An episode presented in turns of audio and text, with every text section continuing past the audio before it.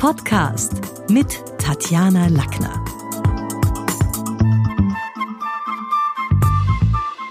Sie ist preisgekrönte österreichische Forscherin, Universitätsprofessorin und erhielt 1984 den Theodor Körner Preis. 2002 war sie Wissenschaftlerin des Jahres, 2003 den Wittgenstein Preis und 2015 das Goldene Ehrenzeichen für Verdienste um das Land Wien. Außerdem ist sie eine bekennende Kräuterhexe und hat den Holunder Gin erfunden. Herzlich willkommen im Talk mit Tatjana. René Schröder. Danke, Tatjana. Schönen guten Morgen. Zu Beginn stellt sich jeder Gast unseren Hörerinnen und Hörern vor. Bitte, René. Ja, danke, Tatjana, für die Einladung. Äh, ich tue mir schwer, mich selber vorzustellen, weil ja jeder Mensch wesentlich mehr ist als das, was man in Worte fassen kann. Ich werde vorgestellt als meine beruflichen Eigenschaften. Ähm, ja, ich bin jetzt Kräuterhexe, bin Großmutter, das ist mir wichtig. Das Tollste in meinem Leben waren meine zwei Buben. Das kann ich nach wie vor immer wieder betonen. Du bist fünffache Großmutter. Und ich bin fünffache Großmutter.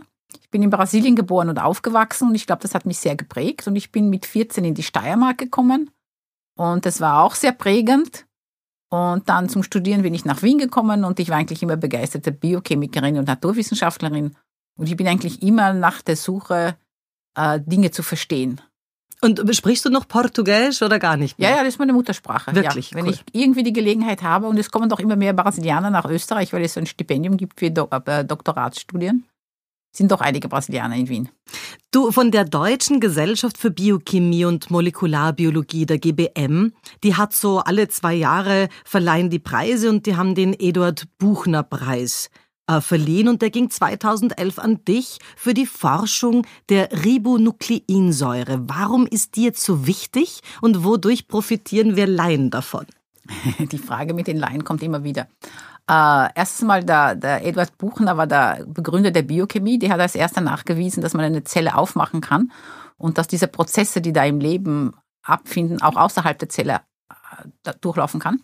Die Ribonukleinsäure hat mich wirklich 40 Jahre lang begleitet und immer wieder überrascht. RNA steht für Ribonukleinsäure. Das ist eigentlich das Molekül, was das Leben hat entstehen lassen, weil es gleichzeitig Information hat. Es hat genetische Information und kann auch äh, chemische Prozesse steuern und kann wesentlich mehr. Es reguliert auch sehr viel. Und äh, warum das für den Laien wichtig ist, ist, weil Menschen, wenn sie Dinge nicht verstehen, fürchten sie sich davor. Ich möchte gern die Marie Curie jetzt mal erwähnen, die gesagt hat, im 20. Jahrhundert braucht man keine Angst mehr zu haben, weil man die Dinge verstehen kann. Und gerade jetzt bei der Pandemie ist es wichtig, dass die Menschen verstehen, was ein Virus ist. Es ist übrigens auch ein RNA-Virus. Die genetische Version des Covid-Virus ist eine RNA. Und die neue tolle Impfung ist auch eine RNA-Impfung. Das ist die nächste große Leistung der RNA, ist, dass es eben neue Medikamente und neue Impfstoffe geben wird auf Basis der mRNA. Bist du bei den ersten Impfungen schon dabei? Ja, möchte unbedingt. Ist die Frage, ich meine, ich bin wahrscheinlich nicht so gefährdet, bin zwar schon über 65, aber ich würde mich sehr gerne impfen lassen und ich hätte mich auch so zum Testen zu freiwillig zur Verfügung gestellt, weil wenn, wenn vor allem Impfgegner sagen, es muss getestet und getestet werden und wenn alles sicher ist, dann erst lasse ich mich impfen. Das ist für mich absolut daneben, weil ähm, wer soll sich denn testen lassen? Es sollen alle Menschen sich testen lassen. Und es ist nicht der eine besser als der andere, wenn sie glauben, sie sind was Besseres und warten, bis die anderen getestet werden. Also ich kann es kaum erwarten, getestet zu werden. Hat geimpft nicht, zu werden, Entschuldigung. Genau, geimpft, nicht getestet, geimpft. Äh, hat nicht unser Genom auch Elemente mit viralem Ursprung. Also wieso schädigt Corona uns dann derart? Ich habe immer gedacht, wenn Viren überleben wollen, dann dürfen sie auf keinen Fall ihrem Wirten was tun und den töten. Ja, das stimmt auch. Also wenn, wenn der Virus einen Wirten umbringt, ist er auch tot.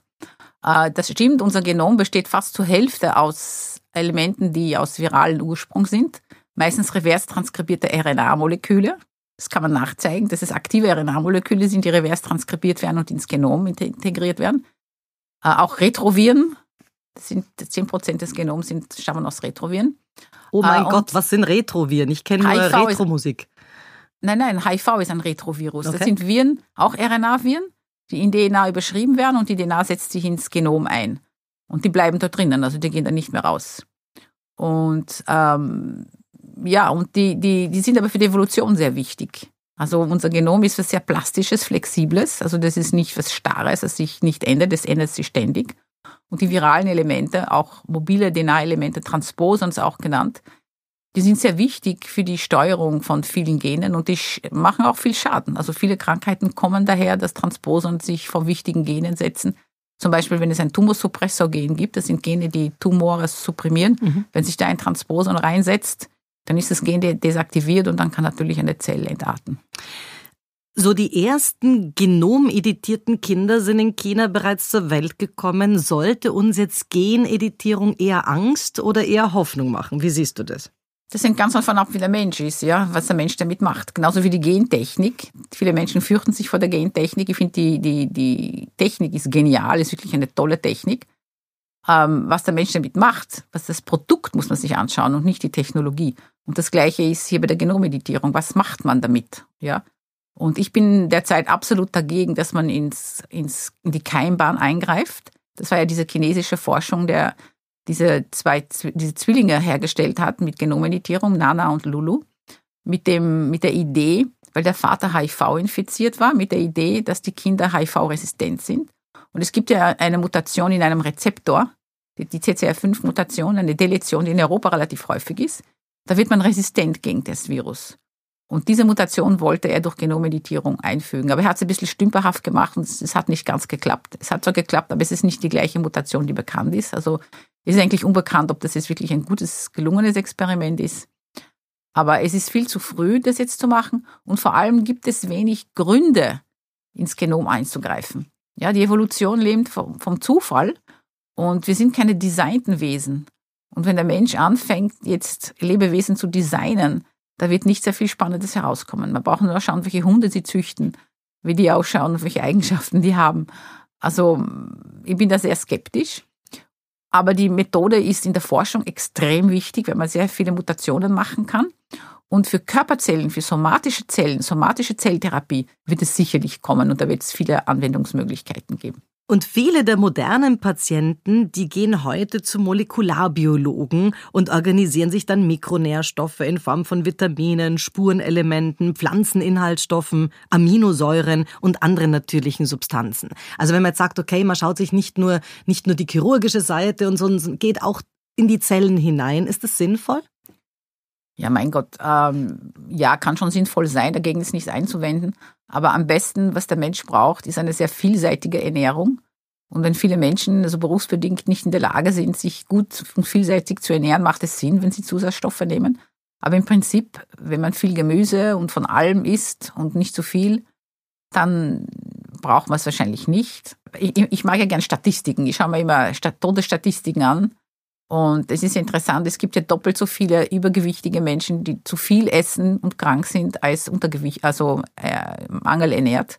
Mehr als doppelt so viel. Und, und die wirklich fettleibig sind, ist noch einmal fast so viel wie Unterernährte.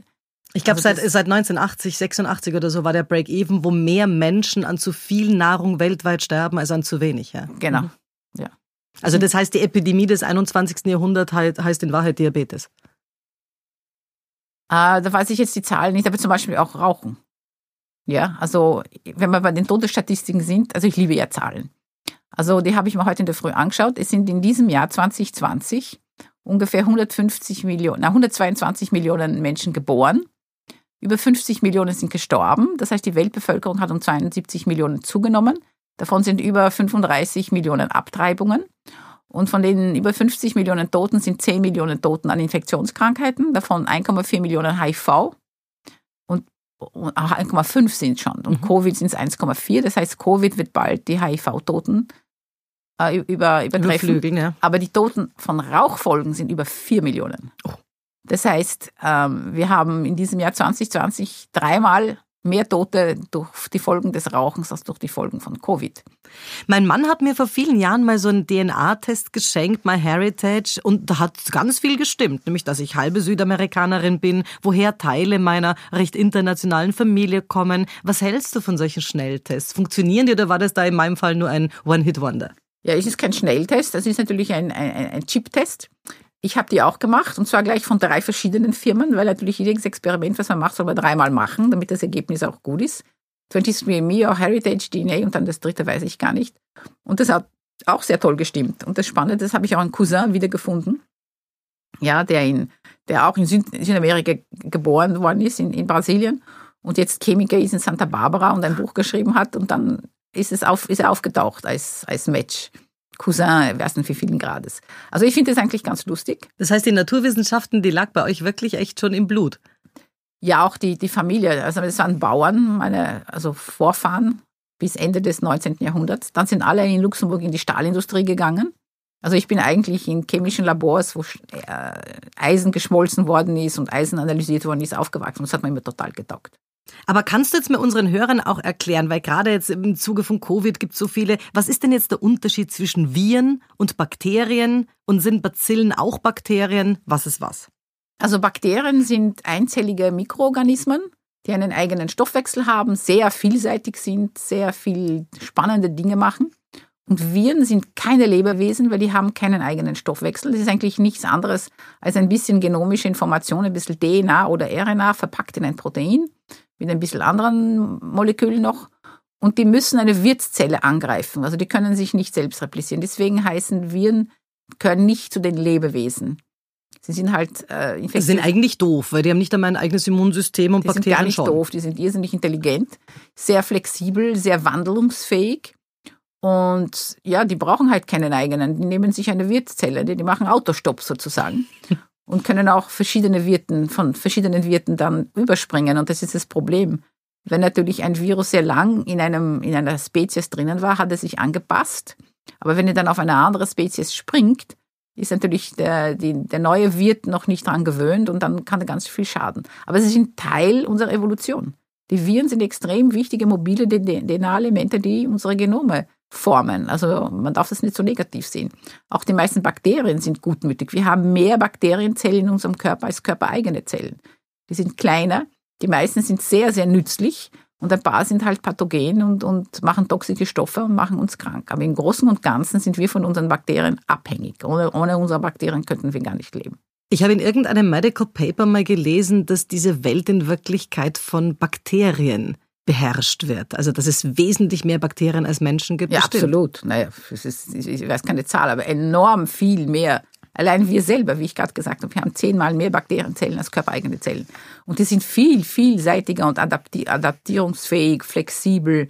Ja, man überlegt sich nur, wie schnell es gegangen ist, dass sie antibiotikaresistent wurden. Ja, die sind sehr wandlungsfähig und, und also das heißt, in unserer Lysoform-Generation und antibakteriell, das ist was, wo die Bakterien in Wirklichkeit nur, nur grinsen können. Ja, es ist auch keine gute Idee, so alles steril zu machen, weil wir müssen unser Immunsystem trainieren. Ja, in einer sterilen Welt aufzuwachsen ist sehr, sehr schlecht, weil unser Immunsystem, wir werden ja mit einem angeborenen Immunsystem geboren, aber das ist nur das Angeborene, das ist nur die erste Phase des Immunsystems, die, die, die lernfähige, das lernfähige Immunsystem. Äh, das muss üben. Das muss trainiert, trainiert, trainiert werden. Und eine Impfung ist eigentlich auch nichts anderes als ein Immunsystemtraining. Mhm. Und deswegen ist es schon gut, wenn man mit sehr vielen Mikroorganismen und Parasiten und Hefen und Pilzen, ja, also das ist sicher sehr, sehr gut für Also liebe deinen Candida, okay. Naja, Candida ist natürlich nicht gerade so toll. Aber je mehr wir gute eigene Körperbakterien haben, desto weniger werden die anderen, die schädlich sind, eine Chance haben, uns anzugreifen.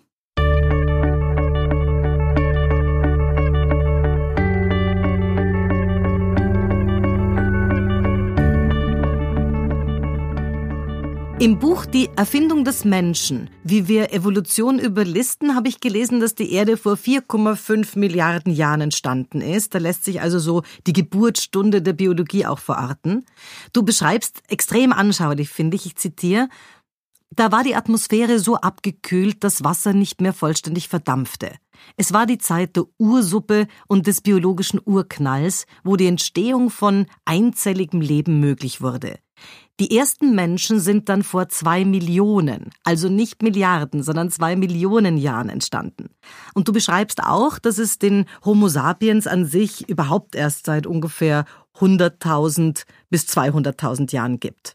Und du machst klar, dass in 500 Millionen Jahren die Temperatur auf der Erde wieder so heiß ist, dass erneut alles Wasser zum Kochen kommt und die Erde praktisch biologisch sterilisiert wird. Auch ohne Zutun des Menschen. Und daher meine Frage, ist vor diesem Hintergrund dann Greta Thunberg mit ihrer Initiative Fridays for Future naiv oder doch eine Friedensnobel-verdächtige Kämpferin? Ja, ich bin ein großer Fan von, von Greta Thunberg. Äh, 500 Millionen Jahre ist eine halbe Milliarde. Ja? Und es gibt uns ungefähr 100.000 Jahre. Das sind ganz andere Dimensionen. Also wir Menschen werden sicher nicht aussterben, weil die Erde zu heiß wird. Da sind wir längst vorher wahrscheinlich ausgestorben. Ich finde das sehr wichtig, was die, die Jugendlichen jetzt für Verantwortung übernehmen. Es geht ja um ihre Zukunft. Und ähm, der Mensch hat natürlich in den letzten 100, 200 Jahren so viel an der Erde verändert, ja, dass es einfach nicht mehr rückgängig machbar ist. Also das, das, das Anthropozän, wie man das so nennt, dieses Zeitalter, das ist ein Zeitalter, wo der Mensch vor allem, was er betoniert hat. Ja, überleg mal, wie viel Beton auf der Erdoberfläche bereits existiert. Und es ist sehr wichtig, dass der Mensch eigentlich Verantwortung dafür übernimmt, für das, was er macht. Wenn es im kleinen Rahmen ist, kann man die Konsequenzen nicht so richtig überblicken. Aber in dem Rahmen, wo der Mensch jetzt bereits eingreift, ist es klar, dass es Folgen gibt. Und ich finde es sehr gut, dass es, dass es streng gehandhabt wird. Und das ist wiederum spannend, dass gerade jetzt Covid uns so richtig aufgeweckt hat und gezeigt hat, was eigentlich möglich ist, was man auch für den Klimawandel machen könnte. Aber es hat ja gerade fürs Klima so wahnsinnig wenig gebracht weltweit. Das ist doch eigentlich das, das Ernüchternde. Viel, das ist zu früh, um zu sagen. Aber in den Köpfen der Menschen ist, glaube ich, sehr viel, viel vorgekommen. Ich glaube, für mich ist es erschütternd und erschreckend, wie wenig Wissen vor allem die Österreicher haben in Naturwissenschaften. Bildung in diesem Land ist eben Geschichte, Musik, Literatur, aber nicht Naturwissenschaften. Die genieren sich nicht wenn sie nicht wissen, was ein Gen ist, aber sie genieren sich, wenn sie nicht wissen, wer den Figaro geschrieben hat. Ich weiß, als ich so Anfang der 80er Jahre, da war ich gerade Postdoc und habe angefangen, Gene zu sequenzieren und habe wirklich 14 Tage schwerst gearbeitet, um 50 Basenpaaren festzustellen. Und da kommt der Watson und erzählt uns, ah, wir machen das humane Genom mit 3,3 Milliarden. Und ich gedacht, huch, der spinnt, der Typ. Aber so wie die, die, mit gemeinsamen Bemühungen ist die Wissenschaft wirklich sehr schnell da, Lösungen und neue Technologien zu entwickeln. Man sieht auch, wie schnell jetzt ein Impfstoff kommt für Covid. Also das ist schon extrem. Und ist es eine Frage der, der Hirne, der Denker, der Naturwissenschaftler oder in Wirklichkeit der Kohle, der Firmen, der Staaten, die hier pushen? Nein, das also die Grundlagenwissenschaften, die, die nach Wissen streben, sind nicht so nach Kohle aus. Überhaupt nicht. Also die, die meisten Nobelpreisträger und wirklichen Erfinder, die ich kenne, die sind einfach fasziniert vom Wissen und von der Entdeckung und die meisten kümmern sich überhaupt nicht um, um das Finanzielle. Das, ist, das sind andere, die das, leider dann andere, die dann sozusagen die Kohle draus machen. Aber wir müssen, Sie müssen ja überlegen, die Lebenserwartung in Europa um 1900 war unter 40, für Männer 36, für Frauen 38. Und ein Jahrhundert später, in nur 100 Jahren, haben wir das verdoppelt. Ja, also das unsere Lebenserwartung. Das heißt, die Medizin kann schon sehr, sehr viel. Und ich glaube, zu wissen, und mir tut es irgendwie leid, wenn Leute sagen, was hat uns das gebracht? Aber zu wissen, wer wir sind und woher wir kommen und wie wir eigentlich ticken, ist für mich extrem interessant. Aber für viele Menschen, die das nicht interessant finden, die haben einfach nicht die Gelegenheit gehabt oder haben nie einen Lehrer oder eine Lehrerin gehabt, die dieses Interesse in ihnen geweckt haben. Ja, die sind meistens mit irgendwelchem Stoff zugemöbelt worden, mit Dingen, die vollkommen unwichtig und uninteressant sind. Und das Wesentliche haben sie dann nicht gelernt, nämlich die Neugier und das Fragen stellen und das selbst erforschen. Man braucht ja nicht Forscherin zu sein, man kann ja so viel lesen und, und nachlesen. Als Atheistin und Wissenschaftlerin sagst du, die Natur sei eine Anhäufung von Zufällen. Die einen bemühen Gott, die anderen den Zufall. Ist nicht beides das Eingeständnis, dass wir für die Kernfragen der Menschheit, woher, wohin, noch keine wirklichen Antworten gefunden haben? Nein, das ist absolut kein Eingeständnis. Wir wissen sehr, sehr viel äh, dass Gott erfunden worden ist und wenn man an Gott glauben will, das ist eine freiliche Entscheidung. Die Menschen glauben das, was sie glauben wollen und was ihnen gefällt. Das ist bequem, aber es bringt im Endeffekt nichts, meiner Meinung nach. Und der Zufall muss einmal definiert werden. Was ist Zufall? Das wird so als lächerlich hingetan. Ein Zufall ist nichts anderes, als dass es enorm viele Möglichkeiten von Reaktionen gibt. In der Evolution geht es darum, wie schnell Mutationen entstehen. Jetzt überlegen Sie sich, wenn die erste RNA, die entstanden ist, ja, in dieser Ursuppe, wenn die sich perfekt ohne Variationen hätte replizieren können, was wäre dann? Dann wäre keine Evolution entstanden, sondern die Erde wäre bedeckt mit, diesen, mit dieser einen RNA. oder wenn die erste, das erste Lebewesen, das erste Bakterium sich perfekt repliziert hätte. Und diese Variationen, die entstehen, diese Fehler, wie es der Mensch nennt, obwohl es keine Fehler sind, ist eine inhärente chemische Eigenschaft der Basen. Das ist ein Prozess, das nennt man Tautomerie. Das heißt, eins in 10 hoch 8 Fällen, wo die DNA vermehrt wird, entsteht eine Variation. Und das war theoretisch so berechnet, aber jetzt, wenn man Eltern und Kinder durchsequenzieren kann im Genom, sieht man, dass jedes Kind ungefähr 60 bis 100 Mutationen hat, die die Eltern nicht haben. Okay. Ja, das ist, das ist eine chemisch inhärente chemische Eigenschaft der Basen, dass so viele Variationen immer entstehen. Und, und zwar überall, optisch, gesundheitlich, auf allen Ebenen. Ja, ja, das ist zufällig. Okay. Ja, es sind so viele Möglichkeiten bei 3,3 Milliarden Basenpaaren. Es sind so viele Möglichkeiten, wo und wann, dass, es, dass man nicht voraussagen kann, welche Mutation wo wann entsteht. Und das trotzdem kann der Mensch zufällig nicht ein zweites Mal irgendwo entstehen. Von wegen Doppel, Doppelgänger auf der Welt. Ja, die, Sie können die Wahrscheinlichkeit ausrechnen. Also wenn man jetzt zum Beispiel die Evolution zurückverfolgt und sagen, wir gehen an den Anfang und lassen es nochmal ablaufen, der Prozess wäre der gleiche, das Ergebnis wäre ganz anderes. Ja, das Leben ist ja ein Prozess. Und es gibt so viele Möglichkeiten, in welche Richtung es geht. Man sieht ja auch die Vielfalt der Lebewesen, die es gibt. Aber interessant ist, dass sie auf der DNA-Ebene sehr, sehr ähnlich sind. Mhm. Ja, also die Bakterien haben ja fast identische Gene wie wir, wenn es um den Grundstoffwechsel geht. Das heißt, was ziemlich sicher ist, dass, die, dass wir alle aus einer Urzelle abstammen. Nämlich auch, weil der genetische Code ist ein Zufall. Es schaut so aus, als wäre es keine chemische Notwendigkeit, dass der genetische Code so ist, wie er ist. Aber wenn er zufällig so entstanden ist und sich weiterentwickelt, ist es ein eingefrorener Zufall. Das heißt, man kann, man kann ihn da nicht ändern, weil dann ändert man auch die Folgen. Ich würde zum Beispiel, wenn ich jetzt nochmal 20 oder 25 wäre und noch ein Forscherleben vor mir hätte, ich würde nach anderen Lebensformen suchen, nämlich nicht im All, sondern auf der Erde. Erklär mir das, was meinst du, René? Ja, es könnte ja, also das Leben ist ein Prozess. Ja, das ist ein Prozess, das durch Energie getrieben ist. Und bei diesem Prozess können bestimmte, und man braucht eine Energiequelle, und bestimmte Atome und Moleküle haben die besondere Fähigkeit, diese Energie aufzunehmen, umzuformen, um immer komplexere Strukturen aufzubauen, die in der Lage sind, sich zu replizieren und die auch Informationen generieren können, die weitergeben. Und wo würdest du anfangen? Würdest du in die Tiefen des Meeres gehen? Hättest du das eher im ja, Verdacht? Ja, wahrscheinlich. Oder, okay. oder mhm. Ich weiß noch nicht, darüber habe ich nicht nachgedacht. Aber natürlich, wenn jetzt nach Lebewesen gesucht wird, suchen wir immer nach Mikroorganismen und nach DNA und RNA und Proteine, da findet man natürlich immer das Gleiche. Aber es gibt sicher auch andere Formen. Obwohl natürlich die heutige Atmosphäre ist eine oxidierende Atmosphäre, weil der Sauerstoff geschaffen wurde durch die Photosynthese. Am Anfang der Ursuppenzeit war das eine reduzierende Atmosphäre. Da sind die Moleküle viel haltbarer, die entstehen.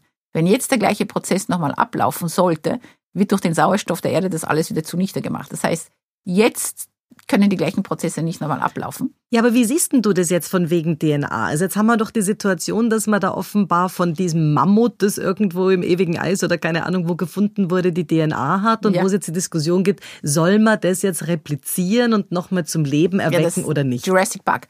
Ich habe mir zum Beispiel das Gedankenexperiment gemacht, ich würde gerne den Neandertaler wieder auferstehen lassen. Ja? Wenn wir schon sein Genom jetzt mehr oder weniger kennen, äh, wäre das ja eine Möglichkeit. Aber das ist ein Gedankenexperiment, wo wir dann äh, in uns gehen können, welche Stellung geben wir ihm? Und ist er dann eine eigenständige Spezies und was tun wir mit ihm? Und es ist ein Gedankenexperiment, aber sicher machbar. Aber ist ja. nicht auch das Problem jetzt wieder mit dieser menschlichen Moral, dass wir nicht genau wissen, also ab wann ist es jetzt echt für uns ein Mensch, nicht nur in der Wissenschaft, sondern für uns und nämlich auch in die Zukunft gedacht, wenn ich jetzt eine Prothese bekomme, weil ich einen neuen Arm kriege, eine neue Hüfte. Bis wann bin ich noch ein Mensch? Wie viel muss von mir Ersatzteil lagermäßig künstlich ersetzt worden sein, dass man sagt, naja, jetzt ganz ehrlich, jetzt wird's schwierig dann. Das müssen wir uns ausmachen. Aber im Prinzip, glaube ich, ist es eine Frage des Bewusstseins, äh, dass wir sozusagen das Ich äh, erkennen oder das Ich denken können. Was ist überhaupt das Ich? Ja, es ist ein, Hirn, ein Hirngespinst. Also das ist, wie man sich selbst definiert und, und wohin man gehen will. Äh, und das ist von uns abhängig, welchen Tieren wir diese, diesen Respekt überbringen und sozusagen nicht glauben, wir sind die Herrscher der Welt und Gott hat uns die Welt geschenkt und wir können sie untertan machen und benutzen, wie wir wollen. Das ist ein totaler Schwachsinn. Also ich finde, dieser Gedanke finde ich fürchterlich. Aber da bin ich, ich habe die Enzyklika vom Papst gelesen, vom Papst Franziskus über die Klima, Klimaenzyklika.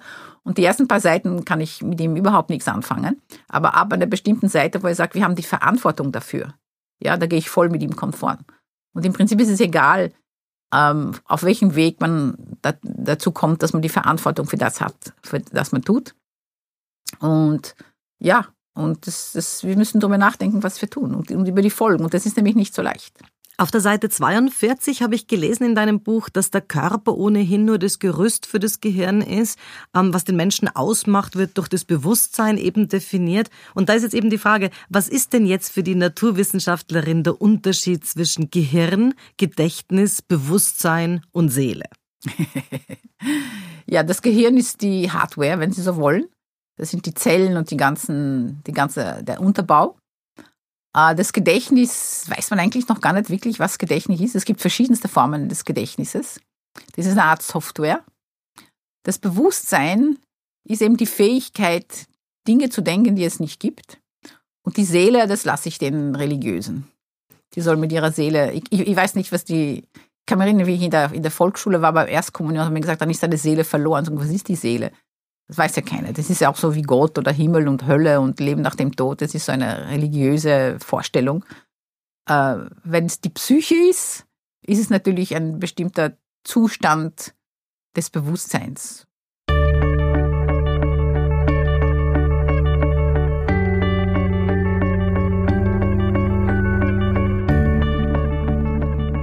Im Buch erfährt man auch, wenn die Menschen noch länger als diese 500 Millionen Jahre leben wollen, dann müssten sie die Erde definitiv verlassen. Hältst du das, René, hältst du das für wahrscheinlich? Why not? Weil ähm, das ist ja ganz, ganz interessant, das ist nicht meine Idee, ja. Das ist der, der Hawkins hat das ja auch gemeint. Wir könnten ja einfach ein, ein, unser Genom verpacken in bestimmte Formen mit Robotern und das in den Weltall schicken. Die können dann herumfahren, bis sie einen Planeten finden, wo es eben wieder Rahmenbedingungen gibt, wo wir leben könnten. Und im Prinzip können wir uns ja jede Zeit wieder zum Leben erwecken, wenn die Technologie da ist. Und ich nehme an, der Mensch wird es machen. Warum sollte er es nicht machen? Er hat ja diese Unsterblichkeitsgedanken, die ich ja sehr, sehr spannend finde. Das Buch, was ich derzeit schreibe, obwohl ich keine Zeit dazu habe, heißt Unsterblich. Wieso sind wir überhaupt in der Lage, als unsterblich zu denken? Ja? Und Aber können wir es wirklich? Weil sobald man sich jetzt mal wissenschaftlich einen infiniten Regress vorstellt, ja, dann ist es irgendwie was, wo man sagt, kann man gar nicht zu Ende denken. Also für mich ist schwierig. Ja, stimmt, weil es gibt ja auch Tiere, zum Beispiel wie der Axolotl, die nicht wirklich altern, aber die werden von anderen aufgefressen. Also sterben werden wir wahrscheinlich durch viele Möglichkeiten. Aber es geht darum, dass das Altern verschoben werden soll, dass wir nicht altern. Vielleicht schaffen wir das, dass wir dann auch nicht mehr altern dass wir schaffen, unsere Stammzellen zu reaktivieren und alles in Apoptose zu schicken, dass wir immer regenerieren und sozusagen relativ lang jung bleiben. Ich weiß auch gar nicht, ob wir das wollen. Ja, aber das sind ja Gedankenexperimente, die man eigentlich auch durchdenken sollte. Aber ich fände es eigentlich gar nicht so abwegig, äh, wenn der Mensch Kapseln in das All schickt mit der Information über die Menschen. Das hat, glaube ich, wie der, wie der Waldheim UNO Präsident war, hat es, wie heißen, Voyager, Voyager 2, ja, glaube ich. Die Voyager 2 war da, ja. Ich finde ja interessant, was da der, was der Mensch als Selbstbild ins All geschickt hat. Da wollten sie, glaube ich, irgendwann ein Lied von den Beatles und das hat die Plattenfirma nicht zugelassen.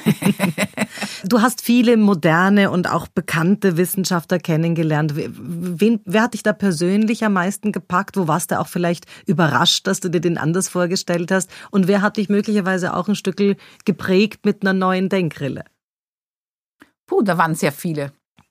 Erstens mal auch alte Wissenschaftler, so wie Mendel, ja, Louis Pasteur, ich bin ein totaler Fan von Louis Pasteur.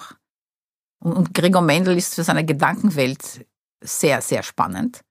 Also die, die Lehrer und Lehrerinnen, die ich hatte, sicher war die Marlene Belfort, das war meine, meine, meine Chefin in Amerika. Wie war der Chefin? Die war sensationell und wir haben uns wirklich angefreundet. Die hatte auch drei Söhne. Also bevor waren die Chefs immer in geschlossenen Zimmern und war unheimlich wichtig, was sie gemacht haben. Man wusste nicht, was sie tun, aber es ist unheimlich wichtig. Und dann habe ich eben eine Chefin gehabt, da war die Tür immer offen. Und ich habe immer gesehen, was sie gerade macht. Und so habe ich auch gelernt, wie man ein Labor leitet, wie man Projekte schreibt und wie man sozusagen alles, wie man Wissenschaft betreibt. Und sie hatte auch zu der Zeit eine sozusagen eine Krise, wo ich ihr sehr viel helfen konnte. Und ja, es ist, es ist schon ein Kampf, aber ein Kampf, der sich lohnt.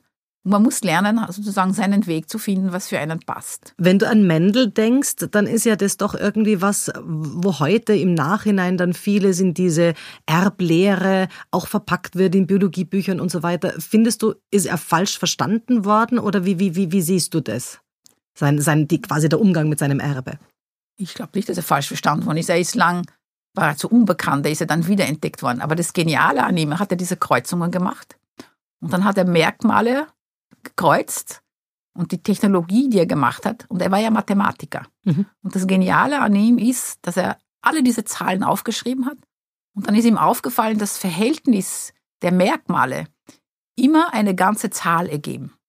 Ja, kein Mensch denkt sich was dabei, also ich sicher nicht. Und dann hat sie gedacht, aha, wenn das immer eine ganze Zahl ist, dann muss es etwas geben, was dieses, dieses Merkmal ausdruckt und das nicht teilbar ist. Mhm. Ja, das ist es Gehen. Also Mendler war weißer Hase und schwarzer Hase. Er gibt äh, einen weißen, einen schwarzen und zwei graue. Naja, nein. Ähm, es gibt ja verschiedene Merkmale. Es gibt Merkmale, die, die entweder 0 oder 100 sind und dann gibt es welche, die quantitativ sind, die von bis. Und mit dem Farbmerkmal wäre er wahrscheinlich nicht sehr weitergekommen. Aber er hatte seine sieben Merkmale in der Erbse. Das war eine schrumpelige Erbse, die Farbe der Erbsenschote, ob es eine hohe, eine niedrige Pflanze ist, verschiedene Merkmale. Und er hat sich schon die richtigen Merkmale ausgesucht, die dieses Verhalten gezeigt haben. Wenn er andere Merkmale genommen hätte, dann wäre er wahrscheinlich nicht so weit gekommen. Aber dass er merkt, dass es etwas geben muss, was man nicht teilen kann und ein Gen kann man nicht teilen, weil dann funktioniert es nicht mehr. Und dass es in verschiedenen Variationen oder Allele vorkommt, das ist auch wichtig. Und die Experimente waren halt extrem wichtig. Also ich kann Ihnen nur empfehlen, nach Brno zu fahren, nach Brünn, in, in der Slowakei und das Mendel-Museum dort anzuschauen. Da gibt es auch den Garten. Und das ist sehr, sehr toll, also sehr nett zu sehen, wo er gewirkt hat. Also für mich ist er wirklich toll. Und genauso wie Louis Pasteur. Der war so vielseitig. Was verdanken wir dem? Erstens einmal Bakterien, dass er Bakterien entdeckt hat und beschrieben hat, dass sie das pasteurisieren, dass man sie erhitzen kann, dass sie dann nicht mehr. Also es spannend war, dass die Wissenschaftler zu der Zeit gedacht haben, wenn zum Beispiel der, die Milch sauer wird oder Apfelsaft gärt, dass da neues Leben entsteht, immer neues Leben von neuem. Ja, und dann gesagt, nein, nein, nein. Also das ist, es ist nicht immer von neuem, das Leben ist wahrscheinlich nur einmal entstanden. Dann hat er das polarisierte Licht entdeckt, das äh, ähm, die, die, äh, wie sagt man da, die Chiralität von vielen Verbindungen, also rechtsdrehen, linksdrehende von, die, von der Weinsäure. Äh, ah, deswegen können wir heute in Österreich so gescheit tun beim Wein verkosten und sagen, Eichenbarrik rechtsdrehend. Äh, das weiß ich so jetzt nicht. Aber ganz wichtig auch Impfungen. Okay. Er hat die ersten Impfungen gegen Tollwut gemacht und da ist er auch sehr angegriffen worden. Also er war sehr, sehr vielseitig. Aber gerade diese Eponyme, das sind ja dann, wenn ganze Begriffe mit einem Wissenschaftler bedeckt werden. Also was weiß ich, wenn man sagt, du hast Alzheimer, es gab Rudolf Alzheimer. Oder irgendwas ist pasteurisiert worden, es genau. gab Louis Pasteur. Also dann hat man es doch eigentlich geschafft. Also wenn, wenn irgendwie eine ganze Gattung da schon nach einem benannt wird. Ich denke jetzt an Benjamin, an, an, an viele, in vielen Rubriken. Was könnte denn Schröder werden? Na, sicher nix. Äh, ich weiß auch nicht, ob es diejenigen sich dessen so bewusst sind, ob das ihnen wichtig ist. Weil ich glaube, wenn man, wenn man Dinge verstehen will, ist es einem dann egal, ob's, ob's, ob man jetzt dafür berühmt wird oder nicht. Ich kenne viele Nobelpreisträger, die sich gedacht haben, es wäre besser, sie hätten den Nobelpreis nicht bekommen. Wenn man, da wird man so ein öffentliches Objekt und das ist gar nicht lustig. Hm. Ja, es ist so eine Anerkennung, aber es ist auch eine enorme Belastung. Es ist, also der Mensch wird dann so, die, die geiern, alle geiern dann nach einem und, und, und wollen dich mit dir zeigen. Also das ist sicher nicht angenehm. Bei dieser ganzen Erbgeschichte, wie weit ist denn da der Volks, die Volksweisheit weg von der Realität? Es gibt doch so diese, äh, diese Idee, die ersten Kinder schauen immer eher den Vätern ähnlich, die zweiten eher den Müttern. Ist das was, was wissenschaftlich hält oder was halt einfach nur? Das weiß ich nicht. Das, davon habe ich noch nichts gehört. ähm, also ich finde es schade, dass die meisten dass die Bildung, vor allem in Österreich, also in, in, Frankreich ist es schon ganz anders, da ist die Bildung wesentlich höher in den Naturwissenschaften, auch in, den, in Amerika ist die Bildung höher, dass es hier nicht gefördert wird, dass man so viel Zeit für Religion ver, ver, also verliert eigentlich. Also meine, meine, meine Enkelin ist jetzt in der Volksschule, die geht zwar nicht Religion, aber sie muss in der Klasse bleiben, weil keine Aufsicht ist. Und dann erzählt sie mir, alle Menschen stammen von Eva und Adam ab. Dann denke ich mir, mein Gott. Und das sind ja wirklich zwölf Jahre lang zwei Stunden pro Woche, wenn sie die investieren würden, um denken zu lernen, dann wäre es eigentlich viel einfacher. Aber es ist die Frage, ob die Politik mündige Bürger wollen oder ob die Leute wollen, die sie entmündigen können oder bevormunden. Das hat Khomeini mal gesagt. Das ist leichter, ein eingerauchtes Volk zu regieren, als ein aufgeklärtes. Also, wahrscheinlich ist da was dran. Ja, vor allem, wenn die Politiker nicht aufgeklärt sind. Du hast in einem Standard-Interview mal gesagt, René, ich zitiere, ich gehöre jener Generation von Frauen an, die es bisher am besten hatten. Wir dürften fast alles, aber die Erwartungshaltung an uns war bei Null. Heutzutage ist die Erwartungshaltung an Frauen enorm. Sie sollen Familie haben, super Kinder, super Männer, super ausschauen und müssen dreimal mehr leisten als die guten Männer und dann haben sie immer noch nichts sicher. Es wird zwar heute mehr, hast du gesagt, mehr Möglichkeiten gibt's für Frauen, aber der Leistungsdruck ist natürlich hoch wie nie. Was ist denn jetzt dein Tipp an die modernen jungen Frauen, wenn wir an unsere Enkeltöchter denken? Ja, also das stimmt. Also ich, ich fühle mich sehr privilegiert, wenn ich bedenke, wie es in den, in den 60er Jahren war. Da waren wir so voller Hoffnung und alles wird besser und besser und vernünftiger, alles geht in die richtige Richtung. Und wir haben vieles für uns erkämpft. Und dann hat es geheißen, Lossi, die wird eh schon auf die Nase fallen. Das heißt, man hat uns wenig zugetraut. Das heißt, wir hatten sehr viel Freiraum, um viele Dinge zu experimentieren. Da gab es auch noch kein HIV. Und also das waren schon tolle Zeiten. Und wir haben, wir sind auch jetzt als Omas, sozusagen auch die Omas gegen Recht, sozusagen, ist eine Generation. Wir waren erfolgreich im Beruf. Wir stehen auf eigenen Beinen. Wir können jetzt dadurch, dass wir noch 20, 30 Jahre Lebenserwartung vor uns haben, noch enorm viel tun. Also da fühle ich mich als sehr privilegierte Generation. Was ich den jungen Frauen raten würde, ist nicht nach Perfektion zu streben. Also Perfektion ist eine Sackgasse der Evolution es macht alles stressig und, und es ist zu viel und man, man weiß auch gar nicht, wozu man so perfekt sein soll. Also ich bin ja oft Mentorin, ich habe viele Mentees und ich liebe das eigentlich. Und was ich den meisten jungen Männern und Frauen rate, ist, dass sie nicht so viele Pläne machen sollten. Was ich also zum Beispiel total dumm finde, ist, wenn so bei einem Interview die Frage kommt, wo sehen Sie sich in fünf mhm. Jahren? Ja? Ähm, wenn ich jetzt genau weiß, wo ich in fünf Jahren bin, dann habe ich nichts dazugelernt, vor allem in der Wissenschaft. Ich möchte es gar nicht wissen, wo ich in fünf Jahren bin. Äh, dass man nicht so viel plant, weil wenn man so Pläne, Projektpläne, alles Pläne, Pläne, Pläne, da wird man so blind für das, was rechts und links abläuft. Das vermindert die Wahrnehmungsfähigkeit. Also was ich den Menschen raten würde, ist wirklich die Wahrnehmung zu schulen, wach zu sein und aufzupassen, was gibt's für Gelegenheiten, was passiert alles um mich herum wo gibt es etwas, was jetzt wirklich cool ist und nicht blindlings nach einem vorgegebenen Plan zu arbeiten, weil da kriegt man den Tunnelblick und man weiß ja gar nicht, ob dieses Ziel auch erstrebenswert ist. Ja, aber es hat ja auch manchmal mit Risiko zu tun, wenn man sagt, also ich überlege mir das nochmal irgendwann mal ins Ausland zu gehen und vielleicht da mal ein, zwei Jahre woanders zu leben. Das musste ja schon ein Stück planen, weil wenn man sich da sämtliche Sendungen von Auf und Davon und Goodbye Deutschland anschaut, wo Leute völlig ungeplant, logischerweise ins Verderben laufen. Also gerade da muss man ja schon überlegen, geht sich das aus? Kriegen wir das hin? Wie ist das mit den Kindern? Einschulung? Also, und, und da wird man jetzt Gelegenheiten ergreifen, mal woanders zu schauen, wie geht's mir da? Ja, das habe ich auch gemacht. Also ich weiß, wie ich mit den Kindern, die waren zwei und vier, nach Amerika gezogen bin, haben alle gesagt, du bist ja deppert. Also das geht doch gar nicht. Ich sage, warum? Es ist super gegangen. Es war zwar anstrengend, aber es hat sich voll gelohnt. Äh, das soll jeder machen, wie er will.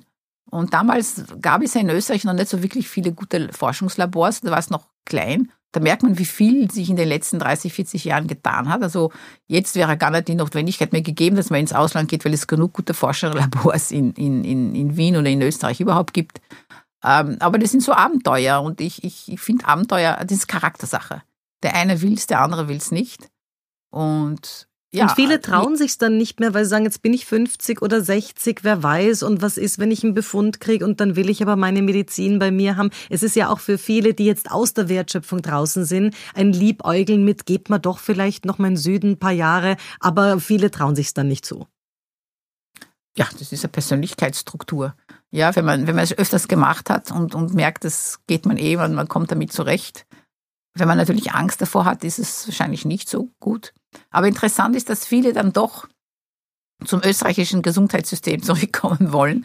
Das ist wirklich sehr, sehr gut. Ich bin froh, dass diese ganzen Einsparmaßnahmen nicht gekommen sind. Stellen Sie sich vor, wir hätten noch Beatinger Kleinhartinger jetzt als Gesundheitsministerin und es wäre alles abgebaut.